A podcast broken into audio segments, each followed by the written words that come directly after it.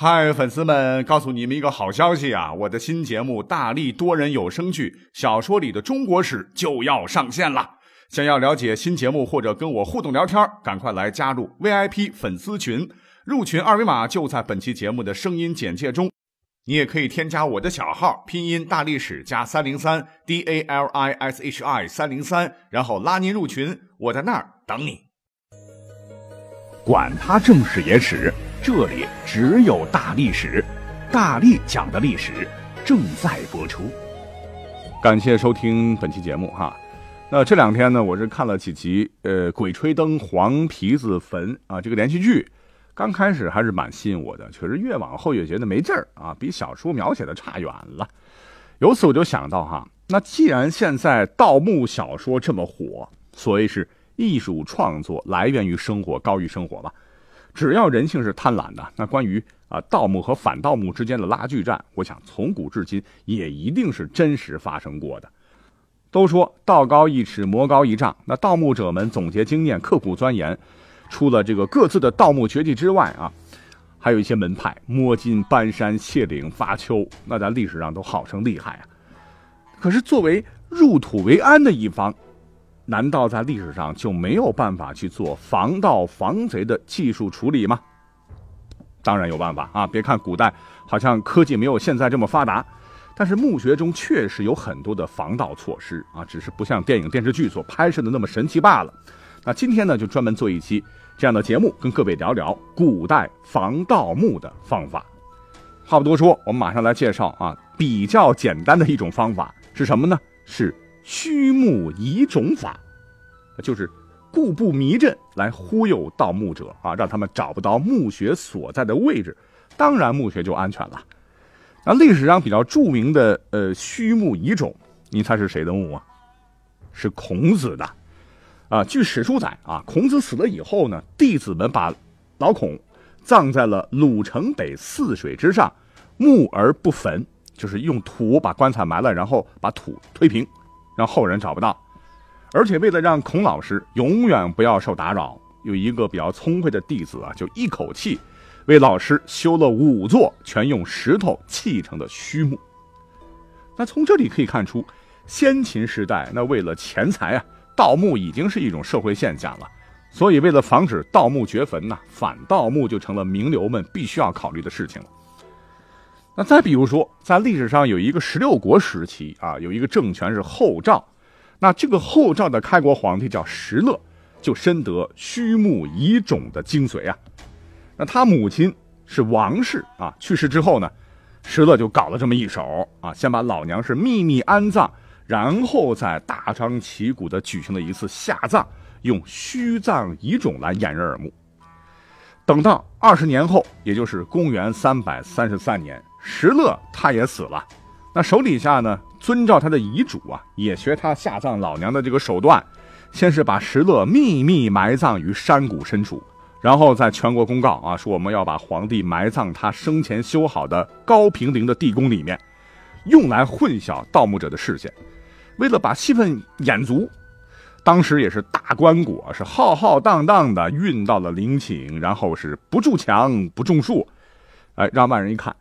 这不就是为了防盗吗？这么低调啊，肯定石勒在这个高平陵里边啊。其实这是石勒在逗你玩了。再后来啊，明朝开国皇帝朱元璋那下葬的时候呢，也搞了一个历史上比较有名的迷魂阵。当时明朝的都城在南京啊，哈，呃，几百年间呢，其实南京一直流传着这么一个民谣，说南京有三怪：龙潭的姑娘像老太，萝卜当做小菜卖。十三个城门抬棺材，这里边的十三个城门抬棺材，说的就是朱元璋下葬那天发生的事儿。当时南京城的十三个城门呢，在下葬这一天是同时出关，是一样的棺椁，一样规模的送葬队伍，哪一个才是朱元璋真正的棺椁呢？啊，别说盗墓者了，连当时的老百姓看的都晕了。那讲到这儿，可能会有人说了，说朱元璋这防盗的阵势。比当年曹操七十二遗种那个差远了。实际上，哈，经过考证，曹操的七十二遗种的故事呢，都是后人瞎编的，哈，目的就是要给曹操扣屎盆子。好，那古人墓穴防盗措施第二个方法呢，是什么呢？啊，比起刚才讲到的修几个假坟，那就麻烦多了哈，叫构筑崖墓，这就是在山崖之中开凿墓穴，用来防盗。你想，山崖一般都很高嘛，哈，这平常人谁能上得去呢？谁能找得到呢？所以崖墓比常见的墓室更具有隐蔽性和安全性。那据考证，崖墓呢是汉代流行的一种仿生人住宅、凿山为室的墓葬形式，它反映了两汉时期人们视死如生的厚葬观。不过问题就是，凿山挖洞又在山崖之上，那花费巨大，绝不是老百姓消受得起的。历史上呢，都是帝王级的人们死后享受的待遇哦。比方说，唐太宗李世民的昭陵就是采用了这种防盗方法，而李世民之后的历代的唐朝皇帝也是纷纷仿效啊，花费巨大的人力财力，把一座座山都快挖空了来造崖墓。只是可惜，这个方法它有一个大 bug 啊，那就是只要找到悬宫的洞口，就好像是地道口吧。然后顺势往下一直挖下去，哎就行了。那再加上当时唐末军阀混战呢，啊，农民起义军也很多呀，什么温韬啦、黄巢啊等等，所以高高的崖墓呢，没有办法阻止军阀们领着多则十几万人的大军是大肆挖掘。只要找到墓口啊，剩下的事情都容易了。所以唐代啊，各个皇帝除了武则天和她老公的乾陵到现在还安然无恙之外，其余的唐朝皇帝的墓啊，早就被盗空了。那为什么乾陵没有被盗呢？其实啊，武则天还是非常聪明的啊，死前早就安排好了，说这是棺椁往进去放好之后，马上用融化的吸铁水把这个洞口全部浇筑的密不透风。你想，武则天是皇帝，她老公是皇帝，那两位皇帝一相加，陵寝里面的宝贝肯定是富可敌国啊。所以呢，这个浇铁水啊，可不是咱们想象的哈，把洞口用铁汁一浇，冷却封完就好了。据记载哈，乾陵元宫其门以石封闭，其石缝铸铁以固其中。那据考证啊，这个乾陵的墓道是总长六十三点一米，宽三点九米，呈斜坡状，而且墓道与墓门之间的通道呢，也全都用结结实实的大石条全部砌满。多达三十九层，而且用石近四千块，还有石条之间竟然是用铁栓板栓拉，每三层上下用铁棍穿连，再用吸铁融化灌缝，啊，你想想，这比混凝土还结实啊！你就是找得到入口，你说在古代光靠人力你能挖得动吗？哎，就算是那时候有炸药啊，你得用多少 TNT 炸药，在不把山炸塌的情况下。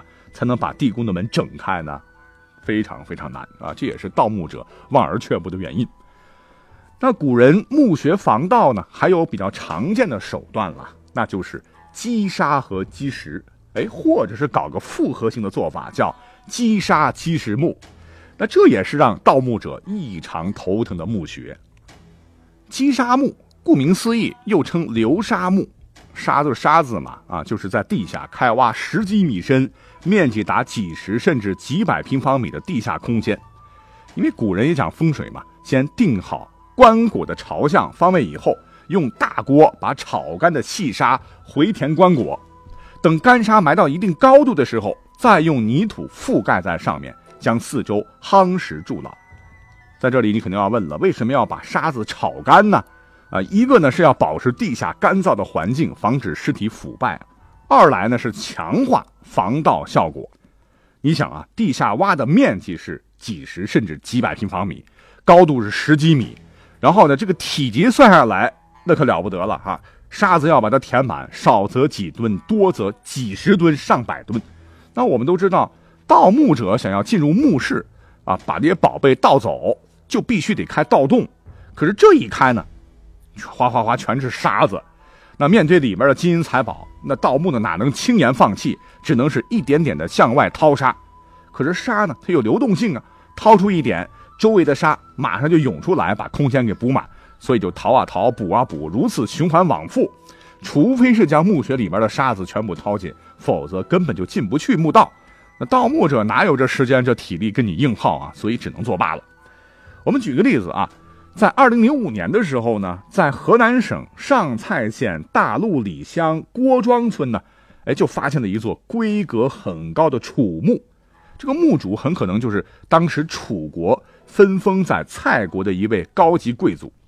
那咱们的考古人员经过发掘发现，其实这个墓啊，两千多年来啊，盗墓贼对这个墓至少盗了十七次，而最早的一个盗洞呢，是春秋的时候留下来的。但是就是碰到了填沙防盗技术，所以这座墓到目前为止保持完好啊。当时出土了不少价值连城的宝贝。那刚说到了哈，基石也是古人反盗的一个绝招了哈。那原理跟击沙一样，但是呢使用的更多。你比方说，在一九八八年，在山西的太原金盛村呢，挖掘出了一座春秋晚期的大墓，打开以后发现哈里边有。积石积炭，这个积石就是为了砸死盗墓者用的，积炭就是为了防止尸体腐败的哈。那在历史上呢，还有一种类似的防盗机关啊，也被古代的死贵族用过，那就是墓顶巨石法，也是经过现在的考古发掘发现的。在当代呢，在抢救挖掘一座春秋战国时晋国赵庆的墓穴时，我们的考古人员就发现了这样的设置。是在墓穴四周每隔一米左右就放置了一块五十公斤重的巨石，当时考古人员就寻思了：你说这这么多大石头到底干嘛用的呢？结果呢，研究来研究去就发现了哈，原来是修建墓穴的时候被放到顶部的，想着就是在盗墓者必经之路上哈设置这些机关，只要盗墓者稍微一碰，这石头就会掉下来，把盗墓者活活砸死。只是没有想到几千年了哈，支撑的木头都朽烂了，所以石头才落到了地上。而在所有的反盗墓手段当中啊，还有一种也是经常出现在电影、小说里面的方法，那就是神秘的伏弩。伏就是潜伏的伏嘛，就是弓弩上前拉满，暗射在陵墓盗墓者可能经过的地方，可以自动发射利箭，把打扰主人休息的人是万箭穿心。那据说历史上秦始皇的陵寝就有伏弩，史书说啊，令将作击弩使，有所穿进者，则射之。但其实呢，现在这些弓弩啊，经过这么多岁月的这种侵蚀啊，除了金属的部件哈，其余的部分早就应该腐朽了哈，哪像一些电影里演的那样哈，这进去以后嗖嗖的还具有很强的杀伤力。其实只剩一些铜塑金属件了哈，那本身到现在已经成文物了。那说到秦始皇陵，其实呢还有很多谜团了哈。呃，那现在根据科学仪器的检测啊，说这个千古一帝秦始皇陵的这个土壤啊，这个汞含量是非常非常高。那据说原因极有可能就是秦始皇墓里边有《史记》所描述的以水银为百川江河大海相机灌输。这个情况，那为什么秦始皇陵要使用大量的水银呢？那防盗的目的肯定是一个，因为汞是剧毒啊，会蒸发。以当时人们对水银化学特征的认识而言，他们不会没有注意到汞中毒的现象啊。所以聪明的秦人就利用水银这一特性用于防盗设计。那这就是马上要讲到的哈，古人防盗墓的另一个方法——置放毒物。那古籍当中呢，独墓的记载非常多了。比方说，在汉朝的时候，有一个广川王刘去。你别看是个王爷啊，但是他无法无天呐。最大爱好呢，就是掘人家祖坟玩。有一次，他去盗掘战国古墓魏襄王冢时啊，带人整整开凿了三天才打开。等开凿之后，从墓穴当中突然冒出一些又苦又辣的黄色气体。强烈的刺激人们的眼睛和鼻子，使人呢是无法进入。刘旭当时是别无他法，只好暂时用兵把守，等到七天气出境，才回到墓中继续搜刮宝物。那这是一个记载。当然呢，盗墓者啊，可能在盗古墓的时候还会遇到一种毒。那这个毒呢是怎么回事呢？倒不是设计墓穴的时候按上去的，而是墓穴长时间被封闭啊，这个棺椁当中的尸体可能是腐烂。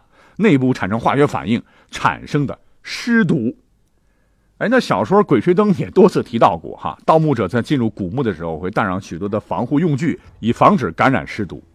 所以尸毒呢，啊，也算是一种防盗墓的手段吧。啊，只是这种方法不是有意而为之的哈，是客观上机缘巧合形成的。那怎么讲呢？我再给各位啊来讲一个历史上真实的例子啊。那话说宋太祖是谁呢？赵匡胤，他是在位十七年，五十岁的时候呢，莫名其妙突然暴毙啊，被埋在了永昌陵。几百年以后呢，宋末元初的时候，洛阳有一个盗墓贼，为首的姓朱，这个人还有个绰号叫朱七连。哎，那我们都知道哈，民间的盗墓贼有很多很多了，可是，在历史上能留下姓名的少啊。但是这个朱七连。不光在盗墓史上留下了自个儿的名字，甚至连他盗墓过程都被史书记载的一清二楚。哎，这到底是怎么回事呢？原来呢，他盗掘了宋太祖啊赵匡胤的永昌陵，而且在当时呢碰到了尸毒。其实历史上这个永昌陵早就遭到了金人扶持的伪齐皇帝一个叫刘裕家伙的一个破坏啊，但是呢，宋太祖赵匡胤的棺椁从未被打开。直到这个朱祁连觉得啊，这是个大漏啊，当时就领着兄弟们去挖。那就在他撬开赵匡胤的棺木时，他惊喜的发现，这个赵匡胤居然是尸身未腐啊！可是为了妈呢，哪管了这么多哈？他他发现，哎，这个赵匡胤尸体上束着一个玉腰带，好像很值钱。但是呢，尸体太沉，没有办法硬取啊。他就想出了一个法子。就用绳子的一头束在尸体肩上，一头呢套在自己的身上，想面对着这个赵匡胤的尸体，把尸体拉起来，趁势就把玉带给解下来。不料啊，你猜怎么着？尸体这时候竟然喷出了一股黑色粘液，直接就噗扑到了这个姓朱的脸上。从此以后啊，这块印记再也没有办法洗掉啊，这个姓朱的就有了这么一个“朱七脸”的绰号。那告诉各位，这不是野史啊，是真实发生的历史。那其实有关于尸毒的记载还有很多很多了哈。呃，我现在咱们科学分析吧，像赵匡胤一类的皇帝啊，或者贵族，可能是吃过很多古人迷信啊，这个长生不老之类的丹药吧，可能是吃多了，所以汞啊、铅呀累积在体内骨骼间，时间久了肯定要散发出来，客观上呢就形成了这种尸毒啊，你一碰啊就会吐出来。但不论怎么说吧。是无心插柳柳成荫呐，客观上这个尸毒造成了一种防盗的手段了。好，讲到这儿，本期节目到这里就要结束了，祝大家周末愉快，我们下期再会。